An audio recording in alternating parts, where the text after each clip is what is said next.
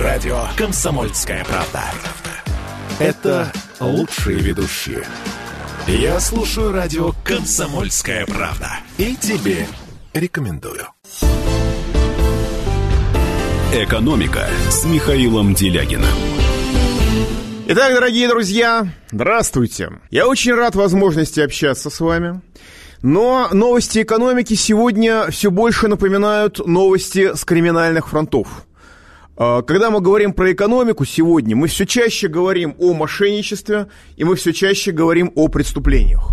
Ну вот, э, по данным Росбизнес консалтинга, цитирую дословно, преступники начали получать доступ к личным кабинетам на госуслугах, менять там номера и адреса электронной почты и брать от имени зарегистрированных граждан кредиты – Единственная возможная защита в сегодняшних условиях – это бдительность самих граждан. Понимаете, это не смешно. Да? Сначала, значит, всех э, как бы с одной стороны пугали, доставали, а с другой стороны разоряли и разрушали жизни мошенники, которые представлялись сотрудниками Сбербанка. Потом была следующая волна, и она еще продолжается, когда всем звонят якобы сотрудники МВД, якобы полицейские. Ну, а может быть и не якобы, потому что, ну, наверное, если бы это были не сотрудники так сказать, полиции, то полиция бы как-то с этим боролась бы, потому что, ну, Сбербанк в свое время с этим боролся довольно эффективно. Именно Сбербанк, я напомню, вскрыл, что э, э, в колониях ФСИН созданы специальные криминальные колл-центры, которые работают. Ну, я э, надеюсь, что МВД тоже что-то сделает с людьми, которые звонят и представляются от их имени. Но сегодня э, технологии шагнули вперед. И мне рассказывали об этой новости очень много разных людей, которые с этим так или иначе сталкивались. То есть это массовая проблема. Росбизнес Консалтинг написал не о том, что начинается, а о том, что уже имеет место прямо сейчас. Что криминальные элементы получили доступ к личным кабинетам на госуслугах. А, цитирую, руководитель аналитического центра Цикур, Цикурион Владимир Ульянов сообщил РБК, что это серьезная проблема, и в ближайшем будущем эта проблема только усугубится – много людей столкнется с попытками осуществления действий от их лица. Взлом учетной записи, подбор паролей или утечка, или утечка данных могут привести к тому, что злоумышленник получит доступ к аккаунту на госуслугах и, конечно, попытается монетизировать этот доступ. Напоминаю, что сейчас идет речь о том, чтобы э, от имени нас с вами брать кредиты в безумных масштабах. Но поскольку сейчас люди, да, людям даже не выдают свидетельство о собственности в бумаге, все это находится в электронной базе. Когда эту электронную базу передадут в руки мошенников, а при нынешнем состоянии государства вопрос стоит не о том, если, а вопрос когда, то мы лишимся собственности так же надежно, как при принятии закона о комплексном развитии территории. Это реальная угроза, которая висит над каждым из них, над каждым из нас. А государство категорически, насколько можно судить, не хочет исполнять свои обязанности по борьбе с мошенничеством. Безусловно, сейчас можно повысить уровень защиты, включив двухфакторную аутентификацию входа в личный кабинет или установить собственный безумно сложный пароль. Но подчеркивают специалисты, что полностью уберечься от действий мошенников даже в этой ситуации нельзя, потому что речь идет о э, доступе к нашим электронным кабинетам, который предоставлен мошенникам на сайте госуслуг. И вряд ли этот доступ предоставлен кем-то, кто находится вне государства. А, заместитель заведующего кафедры информационной безопасности МГТУ имени Баумана Анатолий Лебедев. Помимо того, что он тоже подтвердил угрозу высокого риска мошеннических действий с кредитами и микрозаймами, которые берутся через профили на госуслугах, он прям подчеркнул, что обезопасить себя можно только, если не расслабляться, и, подчеркиваю, если не надеяться, что государство тебя защитит. То есть специалисты говорят очень четко, если вы понадеетесь на это государство, вы станете жертвами мошенников с высокой степенью вероятности. Я должен подчеркнуть в свою очередь, что вот эта вот нынешняя волна мошенничеств очень подозрительно совпала с подготовкой к электронному голосованию через те же самые госуслуги. И у меня, скажем, нет полной уверенности в том, что это совпадение целиком случайно. А потому что, в конце концов, за электронное голосование крайне энергично агитировали либеральные провластные пропагандисты с абсолютно однозначной репутацией, вроде ставшего уже притчей во языцах э, господина Венедиктова. Ну, господин Венедиктов, в частности, публично и с гордостью признался, по сути дела, в мошеннической подмене смыслов при голосовании, которое устроил, устроила общественная палата, так сказать, после его провокации, по его инициативе, о подмене смыслов при голосовании по возвращению Дзержинского на Лубянку. Вот это э, совершенно безумная э, ситуация, но тем не менее, когда люди с репутацией Венедиктова начинают за что-то энергично агитировать, ну, естественно, все напрягаются и начинают думать, что это точно мошенничество. И вполне возможно, что как бы после э, агитации Венедиктова за электронное голосование возникло сильное подозрение в самых разных слоях общества, не только в консервативных и в антилиберальных, э, что электронное голосование организуется именно для масштабных фальсификаций. И здесь, в общем-то, все объяснимо, потому что если в рамках электронного голосования нужно обеспечивать фальсификации, то кому-то нужно отдавать пароли от личных кабинетов. А это означает, что эти пароли кому-то отдаются и легко могут дойти до заведомо криминальных элементов. Поэтому, если вы не хотите обнаружить, что от вашего имени ваша квартира давно продана, если вы не хотите обнаружить нечаянно, что от, вас, от вашего имени на вас взят гомерический кредит или даже микрокредит, но под 500% э, годовых, если вы не хотите, чтобы ваш голос, значит, если вы не хотите, чтобы вы пали жертвой мошенничества, пожалуйста, будьте бдительны, пожалуйста, утройте внимание, пожалуйста, проверяйте свой кабинет на госуслугах хотя бы раз в двое суток, хотя бы через день, потому что это очень опасно. Когда одичалым строителям блатного феодализма в руки достаются информационные технологии, это страшно опасно для всех, кто им доверяет. А если вы не хотите, чтобы ваш голос на голосовании был украден, я настоятельно рекомендую вам, во-первых, пойти голосовать. Потому что если вы не пойдете, очень легко может быть так, что вы э, проголосуете за Единую Россию. И даже если ваш голос не будет украден, ваш голос в конце концов уйдет Единой России, а не факт, что вы сторонник именно этой партии.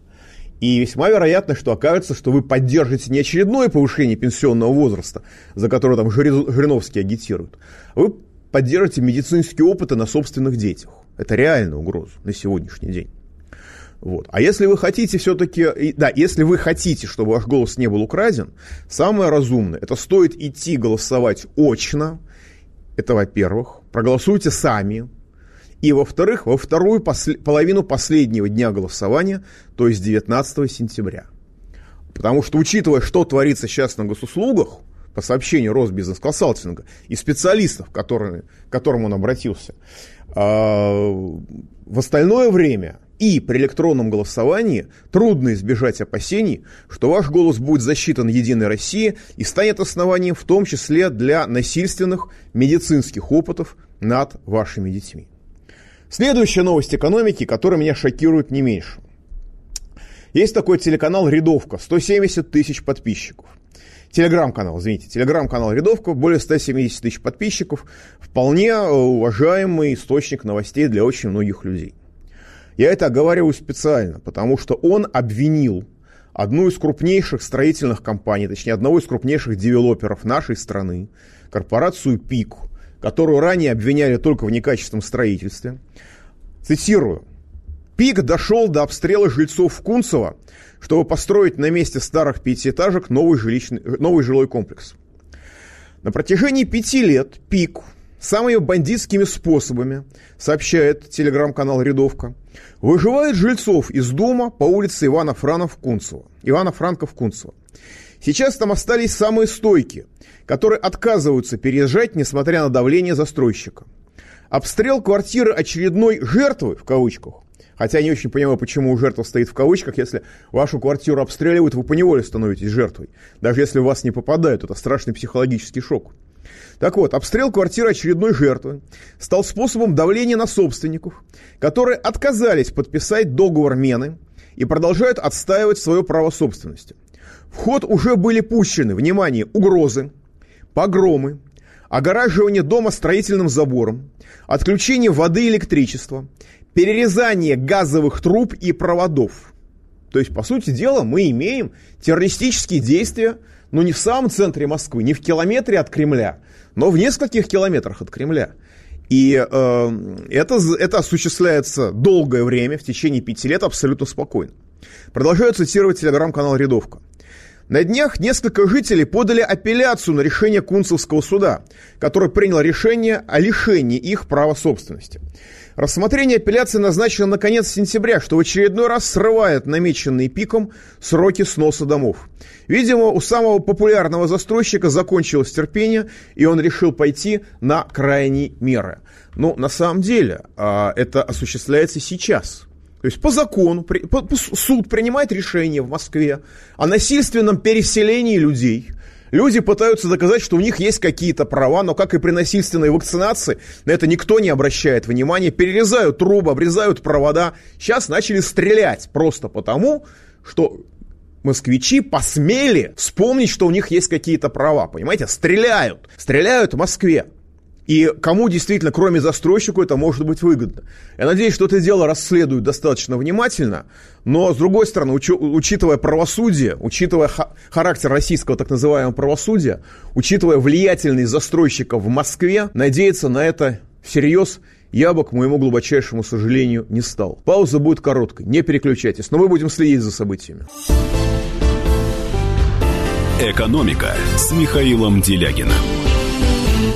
А вот, дорогие друзья, не менее значимые и, по-моему, не менее криминальные, хотя и значительно более корректно выглядящие новости. Инфляция в Российской Федерации, рост цен. Значит, я настоятельно призываю вас не калечить ваш радиоприемник, потому что показатели, которые сейчас буду говорить, это официальная статистика, которая, с моей точки зрения, имеет крайне мало отношения к реальности, которую мы видим в магазинах. Так вот, Росстат радостно отчитался о том, что после того, как президент Владимир Владимирович Путин обратил внимание на высокие темпы инфляции, у нас в середине июля цены начали снижаться. И в период с 13 по 19 июля цены снизились аж на одну сотую процента. И учитывая, что впереди э, сезон э, овощей, сезон фруктов, весьма вероятно, что как, как каждый год в августе месяце цены незначительно снизятся, по крайней мере на еду. С учетом того, что у нас засуха в стране, и у нас коронабесие в стране, и у нас, так сказать, большая паника в стране из-за всего этого, а, значимого снижения цен ожидать не стоит, но правительство и власти в целом на это рассчитывают. За период с 1 по 19 июля, по официальным данным, цены выросли всего лишь на 0,4%, потребительские цены. Это немногим выше, чем за аналогичный период прошлого года. А за период с начала года по 19 июля цены выросли на 4,6%. Повторюсь, это официальная статистика. Если вы хотите иметь реальный ориентир, то умножать надо уже не на 2, а, по-моему, уже и на 3. Но это все равно в полтора раза больше, чем был рост цен в прошлом году. При этом по отдельным показателям а, рост цен а, наблюда... продолжается очень и очень значительный. За одну неделю с 13 по 19 июля а, Дресно-стружечные плиты подорожали на 3,5%, доски на 2,3%, металлочерепица на 0,8%, смартфоны на 0,6% и автомобильный бензин на 0,2%. В качестве новости, в, в качестве радостной новости, мы все должны попрыгать от счастья от того, что поездка в Турцию подорожала, извините, подешевела, подешевела почти на 7%. Но, тем не менее, у нас продолжается гомерическая инфляция. И мы с этим сталкиваемся каждый день, мы это видим каждый день. При этом э, хороших новостей нет, потому что цены производителей, цены промышленности продолжают разгоняться и растут достаточно болезненно, достаточно, достаточно существенно.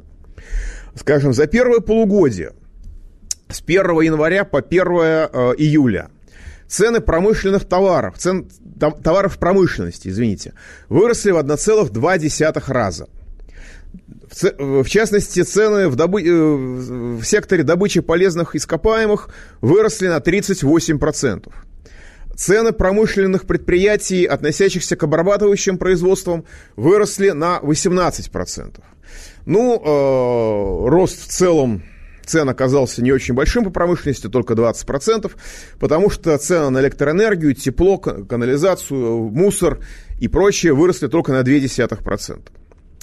А при этом по отдельным параметрам цены ускорились очень сильно. Скажем, а, а если брать а, показатели год к году, если брать статистику не с 1 июля к 1 января, а, скажем, статистику за май, по отношению, этот май по отношению к маю прошлого года. За это время цены в промышленности выросли на 35%. Это не цены, так сказать, пожеланий, это цены за отгруженные товары.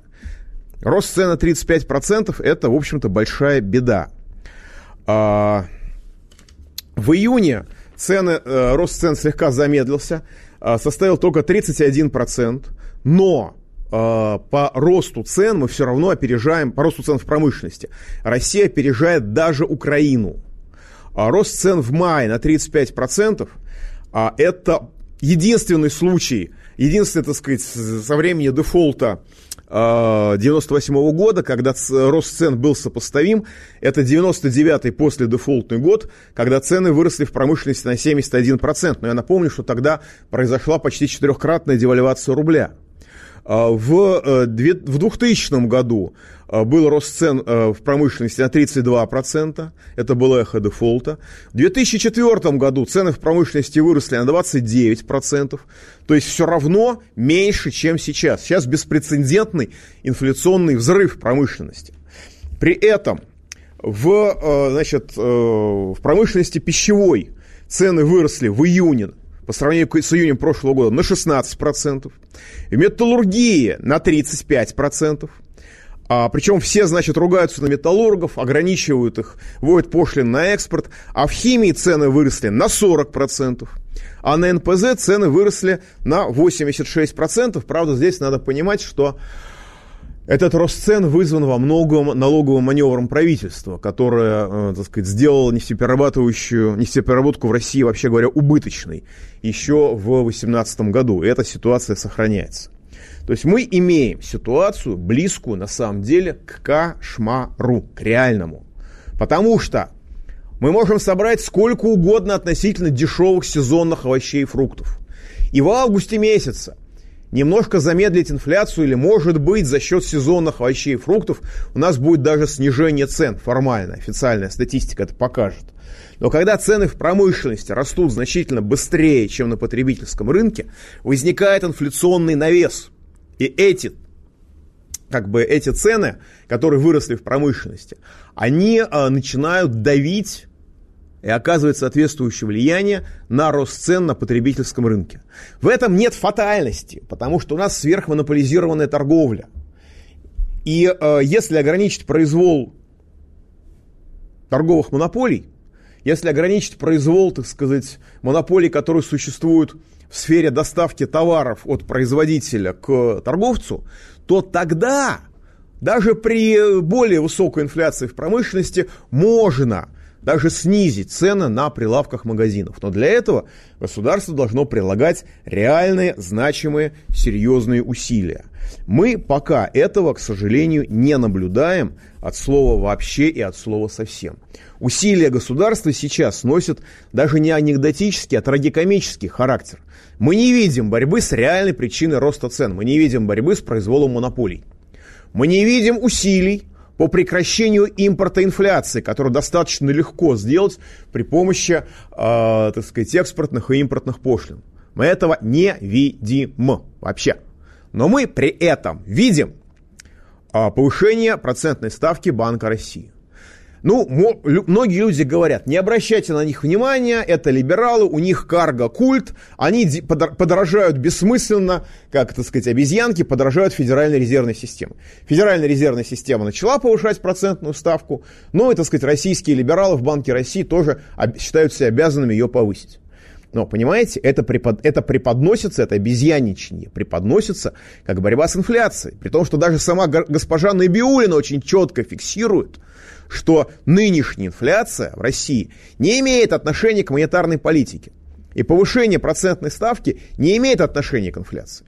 Действительно, в ситуации, когда существует в стране избыток денег, когда инфляция от того, что денег у людей слишком много, в этой ситуации, да, вы делаете деньги более дорогими, денег становится меньше, цены перестают расти. Но у нас-то ситуация строго противоположная. У нас ситуация искусственно созданного денежного голода. У нас искусственно организуется денежный голод, которым либералы буквально вымаривают нашу страну. В этой ситуации смягчение денежной политики, предоставление денег реальному сектору, как показало правительство Примакова-Маслюкова при Геращенко во главе Банка России, эти действия, разумеется, при ограничении финансовых спекуляций, наоборот, подстегивают деловой оборот и наоборот ведут к снижению инфляции просто через расширение предложения товаров. Но для российских либералов это, во-первых, слишком сложно, непостижимо сложно. И, во-вторых, а, никакое ограничение финансовых спекуляций для них невозможно по религиозным причинам, потому что они служат финансовым спекуляциям. И мы видим реальную ситуацию, когда сегодня под сурдинку разговоров о борьбе с инфляцией повышается процентная ставка, это повышение процентной ставки будет разгонять инфляцию. Потому что, с одной стороны, а, это убивает производство, и э, производители будут производить меньше товаров, соответственно, меньше товаров на прилавках, выше инфляция. А с другой стороны, что очень важно, те, кто еще может в нашей стране получать кредиты, стоимость кредитов для них вырастет, соответственно, вырастет себестоимость продукции и, соответственно, вырастут цены на прилавках. То есть Банк России отнюдь не просто так, отнюдь не безобидно подорожает Федеральной резервной системы. Прикрываясь разговорами о борьбе с инфляцией, он тем самым разгоняет инфляцию, усиливает ее, мы это не увидим до, э, так сказать, последствий этого мы не увидим до парламентских выборов, потому что, так сказать, она будет сдерживаться путем вербальных интервенций, как это модно сейчас говорить. Но после выборов мы можем получить и ослабление рубля с девальвацией, потому что другого способа поддержать экономику не будет. Мы этот цикл проходили много-много-много раз за время либеральных реформ, когда повышают процентную ставку, подрывают экономику дорогим кредитом, потом говорят, ой, ну придется делать девальвацию, чтобы поддержать реальный сектор. И опять падение рубля, опять скачок цен. И мы опять входим сейчас в эту дурную спираль. А пауза, дорогие друзья, будет короткой, новости будут интересными. Так что, пожалуйста, не переключайтесь. «Экономика» с Михаилом Делягином. И вот, дорогие друзья, в ситуациях, когда с одной стороны государство поощряет мошенников, ну, поощряет просто тем, что оно очевидным образом с ними не борется. Уже Сбербанк находит мошенников, а государство с ними не борется. С ними не, с ними не борется. Как, в ситуации, когда мы видим, что государство своей политикой разрушает экономику и поощряет инфляцию, и провоцирует будущую э, девальвацию рубля, возникает опять-таки простой вопрос. А что требовать от такого государства? Но от него же бессмысленно требовать экономической вменяемости, ну согласитесь. Это даже не смешно такие, не смешны такие требования в современных условиях. И вот э, в связи с этим я всегда говорю о необходимости гарантирования гражданам Российской Федерации прожиточного минимума. Это категорическое необходимое условие. Ну, в самом деле, Конституция гарантирует право людей на жизнь. Право на жизнь для экономиста это не то, что нельзя ходить по улице и стрелять из автомата во всех прохожих, которые вам не нравятся. Нет. Право на жизнь для экономиста – это гарантированный прожиточный минимум. Разговоры про иждивенчество здесь не принимаются, просто по смыслу слова. Прожиточный минимум, он и есть минимум. Это ровно столько, сколько нужно для поддержания вашего физиологического существования. В нашей стране формально гарантируется этот прожиточный минимум тем, кто занят легально на работу полный рабочий день, и, во-вторых, официально гарантировано пенсионерам. Но огромному количеству пенсионеров уже, так сказать, под предлогом того, что они слишком мало зарабатывали денег в своей жизни, под это им срезали пенсию на треть, и они получают 8800, 8700, пенсию при прожиточном минимуме более 11 тысяч рублей и э, более 10 тысяч рублей. И в результате они, э, по сути дела, обречены на медленное умирание государства.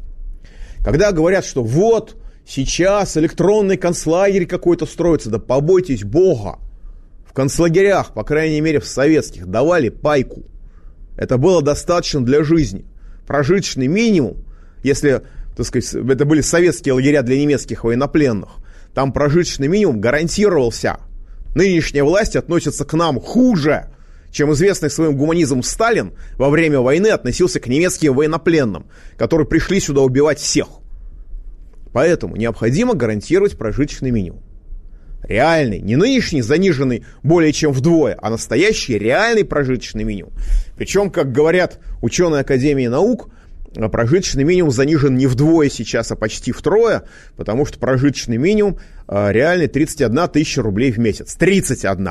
Не 25, как я думал, а 31 тысяча рублей в месяц. Но я правда думаю, что если сделать бесплатными лекарства, как при советской власти, ну, так сказать, не аспирин с анальгином, а серьезное лекарство, если сделать бесплатными, рецептурную выдачу лекарств, то можно, конечно, его снизить. Но это э, такой бухгалтерский подход. Подход с точки зрения, как сэкономить на людях. Но э, в сегодняшней ситуации, в сегодняшних правилах игры, любой человек должен иметь гарантию 31 тысячи рублей. Возникает вопрос, а как же это обеспечить? Кто-то получает 7 тысяч рублей, у кого-то пенсия 8 800, у кого-то кто зарабатывает 20 тысяч рублей, не дотягивает. Все это очень по-разному. Поэтому для того, чтобы создать механизм э, выдачи каждому того, что ему не хватает до реального прожиточного минимума, это действительно сложная административно-бюрократическая задача, это сложная бухгалтерская задача, на ее решение уйдет время – а время не ждет, потому что люди умирают каждый день. У нас в прошлом году сверхсмертность превысила 300 тысяч человек. Я говорил о том, что сверхсмертность из-за оптимизации здравоохранения, из-за либеральной социально-экономической политики, из-за удержания людей в нищете и разрушения производства, из-за коронабесия, сверхсмертность на душу человека превысила количество людей, которые были расстреляны в 1937 году. Но еще есть одна деталь у нас в это же самое время примерно настолько же сократилось количество нищих. То есть сократилось количество людей с доходами ниже прожиточного минимума. Да, с одной стороны, есть версия, что вот два раза люди получили по 10 тысяч рублей, э, вот эти вот президентские, и это, и это многих вытащило за пределы прожиточного минимума. А с другой стороны, может быть, они просто умерли, эти люди – которых держат в не... государство держит искусственно в невыносимых условиях, в которых невозможно прожить даже по официальным данным. И вот для того, чтобы не тратить время на разработку сложного механизма гарантирования прожиточного минимума, придумали такой, такой механизм, называется справедливый базовый доход. 10 тысяч рублей каждому малоимущему. 10 тысяч рублей каждому человеку, который не дотягивает до прожиточного минимума. У нас есть инфраструктура для предоставления этого, она отработана. А, и понятно, кому эти деньги давать, и понятно, как их выдавать. Это, безусловно, не решение проблемы нищеты, безусловно. Но справедливый базовый доход позволит поддержать людей в следующем году. Позволит поддержать людей. Э, его можно ввести хоть с 1 января. Его можно ввести хоть с 1 декабря. Никаких проблем здесь нет. Понятно, кому его давать, понятно, как ему давать, как его давать. Механизмы выдачи, они уже отработаны в ходе борьбы с коронавирусом. Спасибо президенту Путину. Я это говорю без всякой иронии, потому что это его была идея, и он это ввел. И справедливый базовый доход сейчас позволит нам поддержать людей, которые сейчас не живут, а медленно умирают, поддержать их на плаву, дать им светлые перспективы в следующем году. Поэтому, поэтому справедливый базовый доход это совершенно, с моей точки зрения, замечательная идея. Он принципиально отличается от так называемого безусловного базового дохода, слова похожие, смысл другой, который реализуется сейчас пытаются реализовать во многих западных странах. Скажем, в Финляндии идея была такая. У нас есть очень сложная разветвленная система социальной помощи. Вот вам на детей, вот вам на больных, вот вам на бездомных. Мы эту систему социальной помощи ликвидируем и заменяем ее голым прожиточным минимумом, который выдаем в наличной форме. Это подход, который основан на ликвидации социальной системы, системы социальной помощи в целом. Он неприемлем и оказался неприемлем для финнов, оказался неприемлем для швейцарцев, он вообще неправильный, он бесчеловечен. А справедливый базовый доход – это мы ничего не отменяем, мы просто добавляем Государство оказывает людям поддержку. Государство впервые за долгое время оказывает не кусочно-разрывную поддержку людей, а системную и комплексную поддержку. Поэтому я думаю, что в принципе это можно сделать уже в 2022 году. Деньги для этого в федеральном бюджете есть. 17,3 триллиона рублей валяется без движения. Причем две трети, более двух третей этой суммы валяется без движения просто в виде живых денег в наличной форме. Не в наличной форме, просто не в ценных бумагах, не в каких-то вложениях, абсолютно ликвидной форме, просто протяните руку и берите. И э, справедливый базовый доход, деньги для этого есть, это оживит спрос, это спасет экономику многих регионов, потому что кража у нас пяти лет жизни – кража у нас пенсии за 5 лет, которая осуществлена в 2018 году, понимаете, это не только у нас кража пенсии за 5 лет. Это украли деньги у регионов, потому что люди, которые вышли бы на пенсию, они вышли бы на пенсию не только в Москве, не только в Ханты-Мансийском автономном округе, они вышли бы по всей России. И эти деньги, которые у них, они получили бы в качестве пенсии, они понесли бы в магазины – Работы там нет, работа уничтожена, предприятие ликвидировано. Государство смотрит за тем, чтобы, не дай бог, не возникла какая-нибудь экономическая активность. Это либеральная политика в этом крайне эффективна. Но люди, получающие пенсию, являются основой экономик целых регионов России. И когда их, извините за мой французский, кинули на деньги, когда у них украли пенсию за 5 лет, украли эти деньги не только у них, но и у экономик, цел, экономик целых регионов. Эти регионы провалились в бюджетном плане. Там сейчас бюджетная катастрофа развертывается. В прямом смысле этого слова. И справедливый базовый доход через поддержку людей, беднейших людей нашей страны, поддержал бы экономику целых регионов. И эти деньги вернулись бы в бюджетную систему, ну, так сказать, три четверти этих денег вернулись бы в бюджетную систему в виде налогов в тот же год. То есть при этом обеспечив, ну если не расцвет деловой активности, деньги небольшие, но поддержание деловой активности. И именно поэтому, с моей точки зрения, именно поэтому, с моей точки зрения, а, либеральные власти России категорически отказываются от всякой идеи поддержания людей. Ведь обратите внимание, ни министр труда, ни министр социальной защиты, ни профильный социальный вице-премьер Голикова заботились о людях в ходе коронабесия. Заботился президент Путин. Лично выделяем деньги. Своими решениями выделяя 10 тысяч, потом 10 тысяч, потом 5 тысяч на детей и так далее. Это президентское было решение, потому что либералы, которые управляют социально-экономической сферой, ориентированы на то, чтобы людей в стране, с моей точки зрения, просто больше не было чтобы сократилось количество людей. И э, когда мы смотрим на нашу замечательную государственную политику, то волосы встают дыбом, потому что, простите, пожалуйста, а в чем кардинальное отличие этой политики социально-экономической от гитлеровского плана ОСТ? Уже написаны научные работы, научные статьи, которые просто ученые сопоставляют по пунктам гитлеровский план ОСТ в отношении оккупированных территорий и либеральную политику в сфере здравоохранения, в сфере образования, в сфере социальной поддержки и так далее, и так далее, и так далее. Понимаете? А, это нужно ломать. И самый простой, самый быстрый, самый эффективный способ сломать это безумие, это то, что называется справедливый базовый доход. Гарантировать прожиточный минимум мы сможем с 1 января 2023 года. А 2022 год как-то надо прожить, и справедливый базовый доход позволит бедным и, бедным и малообеспеченным гражданам Российской Федерации продержаться это время. Пауза будет короткой. «Экономика» с Михаилом Делягином.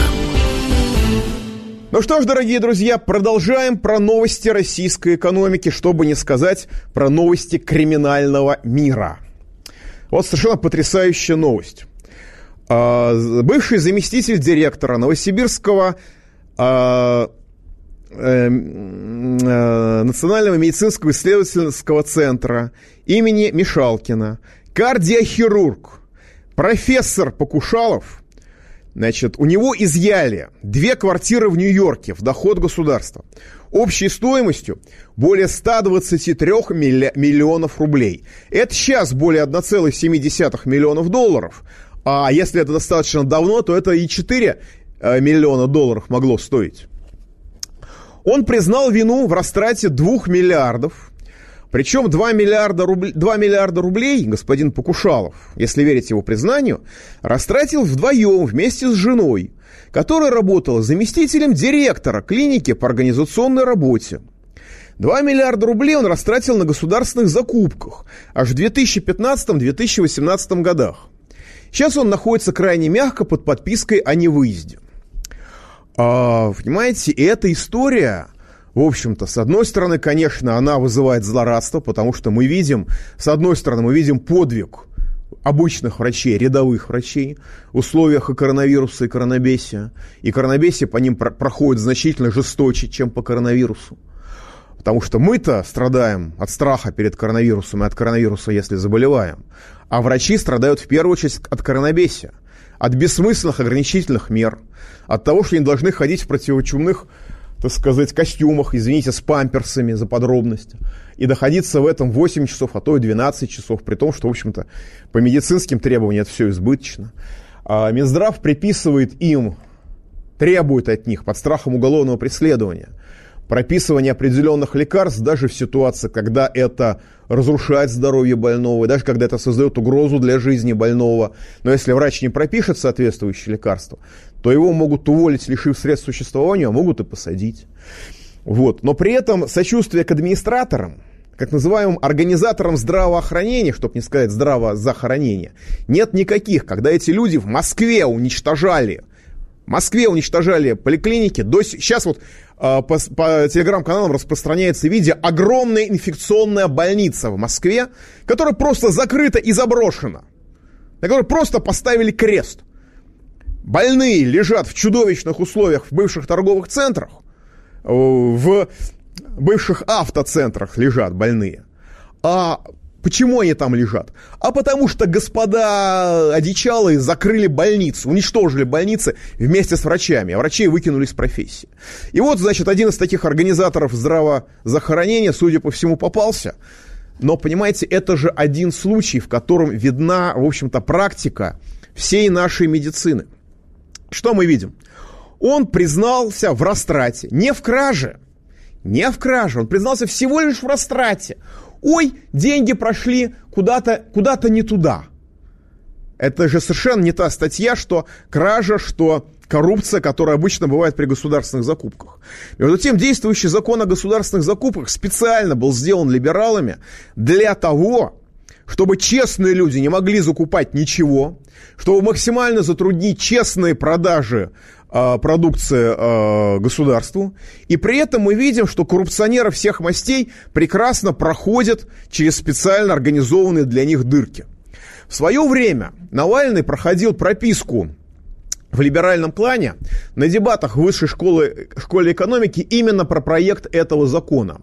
Его там, так сказать, экзаменовала приемная комиссия во главе с либеральным гуру Ясиным, а, которая тщательнейшим образом обсуждала с ним этот коррупционный закон о госзакупках, тогда проект. Достаточно сказать, что этот закон был построен концептуально на презумпции добросовестности заказчика, то есть на презумпции добросовестности чиновника-коррупционера. Да? Навальный прошел, Навальный сдал этот экзамен, надо сказать, на пятерку, потому что он полностью согласился и не возражал против коррупционного характера этого закона, который в итоге был принят. Да? И этот закон сейчас превращает государственные закупки, насколько можно судить, в абсолютно коррупционный механизм. Во-вторых, мы видим семейственность на работе, которая при советской власти не допускалась. А у нас муж с женой в свое время были, так сказать, двумя, вице, э, двумя вице-премьерами. Точнее, один был вице-премьер, другой, другая была министром. Это считалось нормальным. А, и мы видим сегодня, что, на, что либералы уничтожили тарифную сетку. То есть они уничтожили жесткую привязку зарплаты директора к зарплате, грубо говоря, рядового сотрудника. В результате, когда увеличивается фонд зарплаты, увеличивают деньги, на, дают деньги на повышение зарплаты тем же самым врачам, учителям, мы видим сплошь и рядом, что эти деньги забирает себе главврач, забирает себе администраторы больницы или там другого научного или, э, так сказать, учебного центра, а врачам раздают по копеечке. А себе забирают по потребности. Поэтому средняя заработная плата у нас растет, путинские указы выполнены, а на самом деле э, ситуация только усугубилась. И люди иногда еще и меньше получают, чем до этих указов. В результате, ну, естественно, в реальном выражении, в результате возникает системный конфликт между администраторами и трудовым коллективом, и государство, которое этот бардак устроило, чтобы купить администраторов и привязать их к Единой России в том числе – государство всегда встает на сторону администраторов. В результате этого на системном уровне создается в бюджетной сфере, в том числе в здравоохранении, абсолютный чудовищный произвол. Когда главврачи глядят вам в глаза и лгут. И несут околесицу. Сколько раз я это видел. И совершенно бессмысленно рядовым врачам, которые спасают жизни, пытаться как-то взаимодействовать с главврачами, потому что это две разные касты. А главврачи получили право на все. Мы видим сейчас, как чудовищно растет, растут цены на всю медицинскую технику. Мы видим сейчас, как медицинская техника продается бюджетным организациям по ценам, которые ну, чуть ли не в разы выше, чем цены для обычных организаций, потому что мы имеем ситуацию системного распила бюджетных денег через покупку медицинской техники. То есть это преступление, которое организовано в масштабах страны на системном уровне под предлогом заботы о гражданах, под предлогом а, повышения, прости господи, э, уровня здравоохранения. И я надеюсь, что это не случайный случай с этим господином Покушаловым, тоже говорящая фамилия, что с этим Новосибирским медицинским исследовательским центром имени Мишалкина. Я надеюсь, что у нас хотя бы силовые структуры начнут наводить хотя бы какое-то подобие порядка в здравоохранении. Потому что если государство, так сказать, э, органы здра... Минздрав и профильный вице-премьер не хотят, чтобы врачи лечили людей, а хотят, чтобы врачи занимались воровством, если судить по действующим правилам, это, конечно, моя гипотеза, то, может быть, хотя бы силовики начнут ограничивать воровство, так сказать, на нашем здоровье и на наших жизнях. Спасибо. Пауза будет короткой. До понедельника. Не переключайтесь. Хороших вам выходных. Экономика.